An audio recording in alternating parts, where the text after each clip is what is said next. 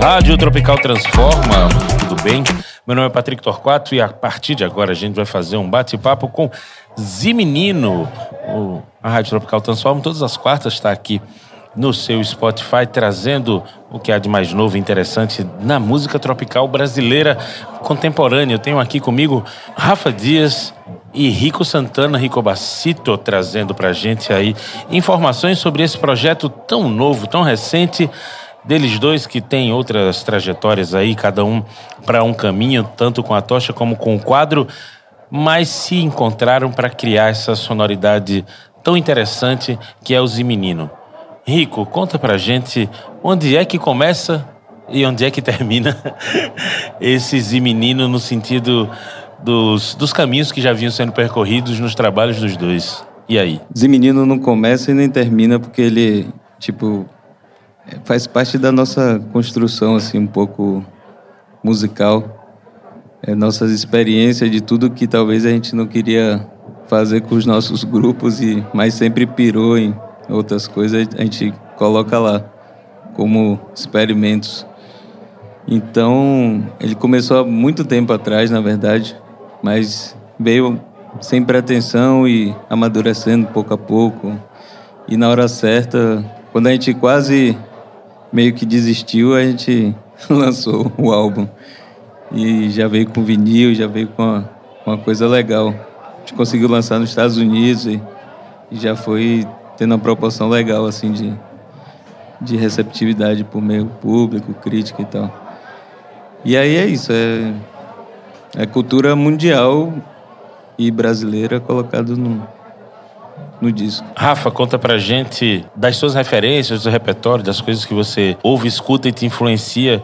O que é que você organizou para colocar aqui dentro desse projeto de menino? É, o Zime, como ele falou assim, a gente começou não começando, né? É, por acaso, é, o quadro ia tocar aqui, né? E ele ficou lá em casa uns dias, e aí, né, músico dentro de casa, né?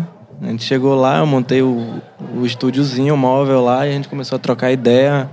Ele pegou o violão, mostrou algumas coisas assim. Eu falei, rapaz, isso aí tem um. Tem alguma viagem que pode acontecer aí, pá.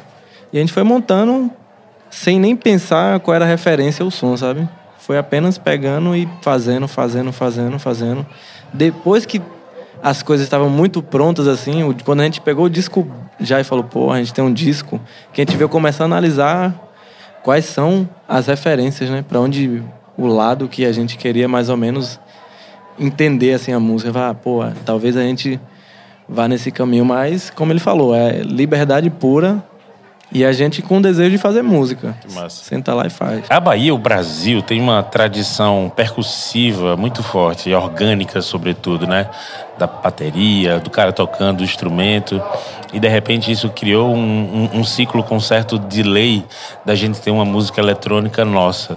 Inclusive, o que mais se projetou com música eletrônica nossa, o arrocha, o tecnobrega, o funk do Rio de Janeiro, demora-se para as pessoas perceberem que isso é uma música digital, eletrônica, enfim. Queria que vocês falassem um pouco disso na dimensão das referências, porque naturalmente vocês escutam rap, vocês escutam R&B, vocês escutam coisas nesse sentido e que influencia essa musicalidade.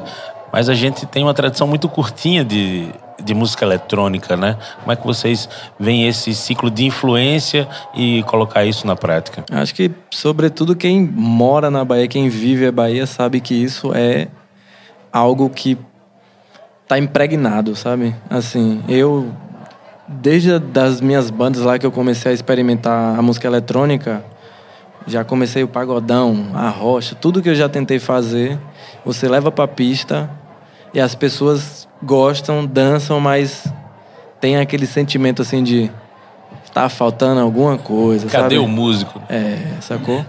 Até hoje eu sinto isso, sabe? Então o, o processo do Atocha mesmo de ficar mais popular, a gente teve essa, essa percepção de falar, cara, rapaz, as pessoas quando escutam o tambor, elas entendem toda a referência que a gente quer passar, entendeu?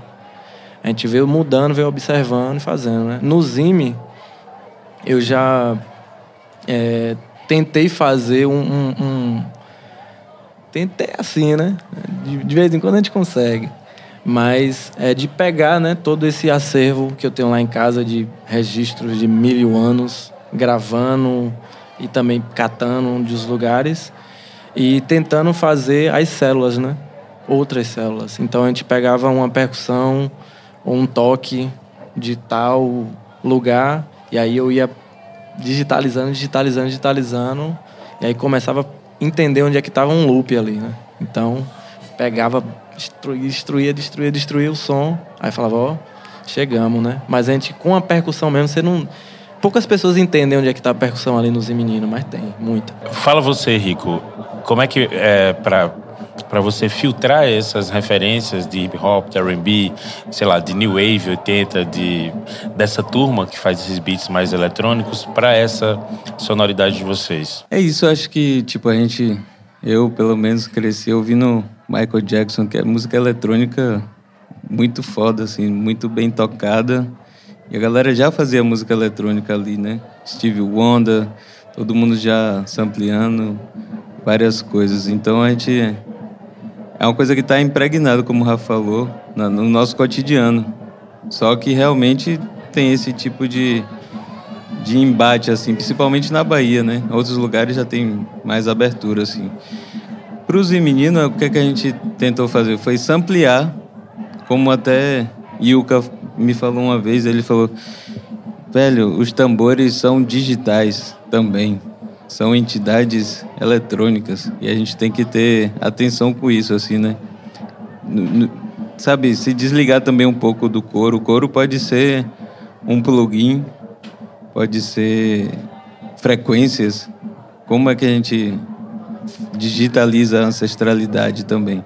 Isso também me deu várias, vários caminhos, assim, a gente sampleia coisas e filtra e às vezes tocando violão e vai criando sons assim camadas e camadas até que tipo a coisa se desfaz se dilui mas está ali e você não sabe o que é se foi gravado de verdade ou se não ou se e o que é de verdade o que é de mentira na verdade. Enfim é... quando você começou a falar aí de que os tambores também são digitais me veio a cabeça de que sim quando você bate sobrando, que dá aquele sustém na pele, é o zero, e quando você bate segurando, que é a batida seca, é o um, então você tem um zero e o um ali na, na percussão Sim, também, né? Claro. Além de ser feito com os dedos, que deixa ainda mais digital.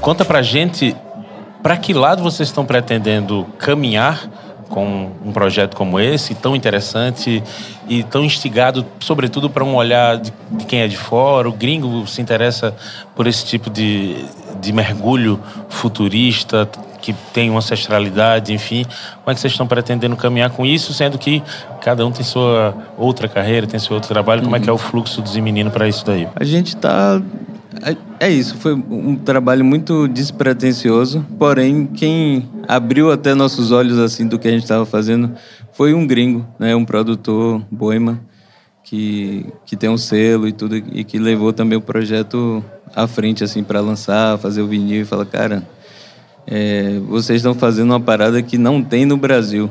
Assim, é um som do Brasil, porém não tem aqui. Tipo, é um cara pesquisador que falou, isso é totalmente novo mesmo, assim, sem pretensões ou sem, é, digamos assim, vaidade em falar isso. Ele falou, é diferente, simples assim, né? Não estou dizendo que é a melhor coisa ou, ou a pior, mas é apenas diferenciado. E Ocuparam um buraco, né? Ocuparam isso. um slot ali. Que as pessoas. E lá fora tem sido isso, né? Galera. A gente foi tocar lá e teve essa receptividade, assim, do, do diferente, assim, né? O que é esse novo Brasil, assim, do, do, que parte do violão, mas desmembra ele, transforma em coisas do mundo. E aí a gente teve liberdade de criar em outros idiomas pelos esses acessos assim de, de, de, dos idiomas das línguas e e às vezes vinha pelo groove assim pô essa parada tá chamando alguma coisa em francês e eu por falar francês eu escrevi algo em francês e outras vinha melodias em inglês e a gente não quis se bloquear assim não pô mas ninguém aqui no Brasil vai pegar mal ninguém vai entender a gente foda-se tipo né? é nosso tá vindo assim é assim vai nascer assim não vai bloquear o processo e aí, tipo, a gente pretende tocar nos festivais foda mesmo lá fora. E, e vamos embora, né? E vamos embora.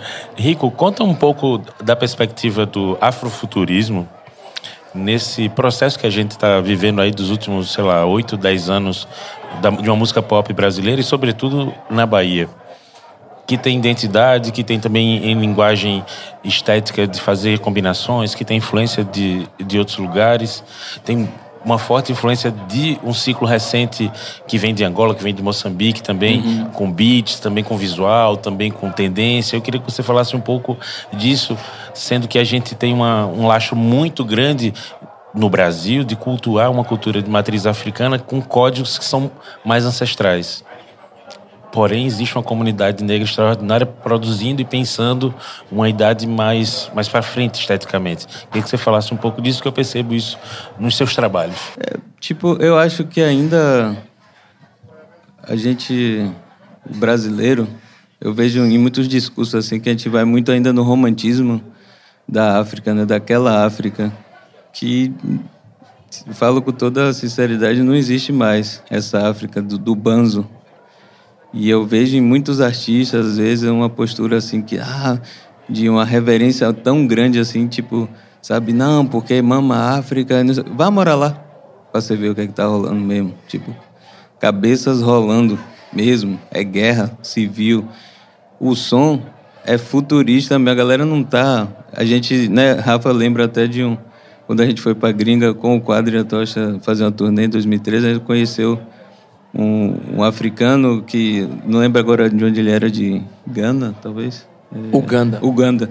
E ele tinha uma camisa Africa is the future. Ou seja, isso despertou pra gente lá em 2013 que a gente, caralho, Africa is the future, porque a gente queria falar sobre referências antigas, ele, man, é lá. Tipo, vocês não estão entendendo nada ainda de do que aonde a gente a África vai chegar. E aqui eu vejo esse romantismo que me deixa um pouco triste assim essa coisa do jeito de falar da das coisas saudosistas que ninguém viveu, ninguém nem sabe de referência de nada, e que hoje em dia a África é outra coisa. Então, nos meninas a gente tenta tipo desmembrar mesmo assim, levar para outro outro outro bagulho assim a parada, sem medo, sem tipo, sabe, sem resistência, sem ah, esse toque aqui é de tal orixá que você não pode fazer. Quem disse que não pode? Deixa o orixá brigar comigo, então. tipo. Inclusive, né, a gente teve lá agora no South by Southwest e a gente foi na noite africana. A noite africana era surreal das coisas que estavam tocando, entendeu? De você falar, rapaz, não fazia ideia de que os caras estavam nesse lugar. Os caras fazendo uns beats de nomes aí, de coisas que você pode. Muito artista grande que ia tocar lá. Inclusive, a gente queria ver muito um que não conseguiu ver, que inclusive ele não foi, porque é. não foi negado o visto. foi a gente olhou no Flyland, que era. O Skid, não? Não era Skid, não. O Skid tava lá também, mas não, mas não era ele. Enfim. Era. Man, é um estouradíssimo. Tem Burna Boy, que é o um, e o outro é, então. Esqueceu. Era ele. Esse cara aí. Só porque lembrei 30 nomes, mas é o dele não. Ah, Mr. Easy. Mr. Easy, Pronto. exatamente. Ele ia tocar lá. Vamos procurar então Mr. Easy para o povo entender do Mr. que se trata. Mr. Easy é sensacional. É Burna Boy, são duas referências. Então, acho que a gente podia caminhar aí para tentar localizar o público ouvinte da gente. Onde é que vocês acham que se encaixa esses meninos, essa sonoridade, esse trabalho que vocês fazem aqui no Brasil e fora? É equivalente ao quê? Nada. Ah, nada. Ah, nada. Não sei, não sem sei. modéstia. Talvez Ou eu, com modéstia. talvez a gente encontre alguma hora, mas não sei. Foi o que o cara perguntou antes do show, assim, o cara, pô, não... qual é a viagem do som? Eu falei, é melhor você ver o show e tirar a sua conclusão, porque não dá pra também rotular, e não é nem porque... É porque, tipo, é, é hip hop? Não é, mas tem. É dub? Não é, mas tem. É, aí você vai falar todos os estilos? Não é, mas tem. Então, tipo, é isso aí, não, não é, mas tem. Olha, eu queria agradecer muito a presença de vocês aqui, ao papo bacana e desejar vida longa a esse projeto esse menino e que renda muitos frutos, que tenham diversas coisas. Vamos lá, devagarzinho. Já já tem coisa nova aí. Maravilha, essa é a revista Tropical Transforma, que você acompanha toda quarta-feira aqui no Spotify. Fica sintonizado com a gente, é uma ação da Devassa que conecta você a essa nova música tropical do Brasil. Valeu!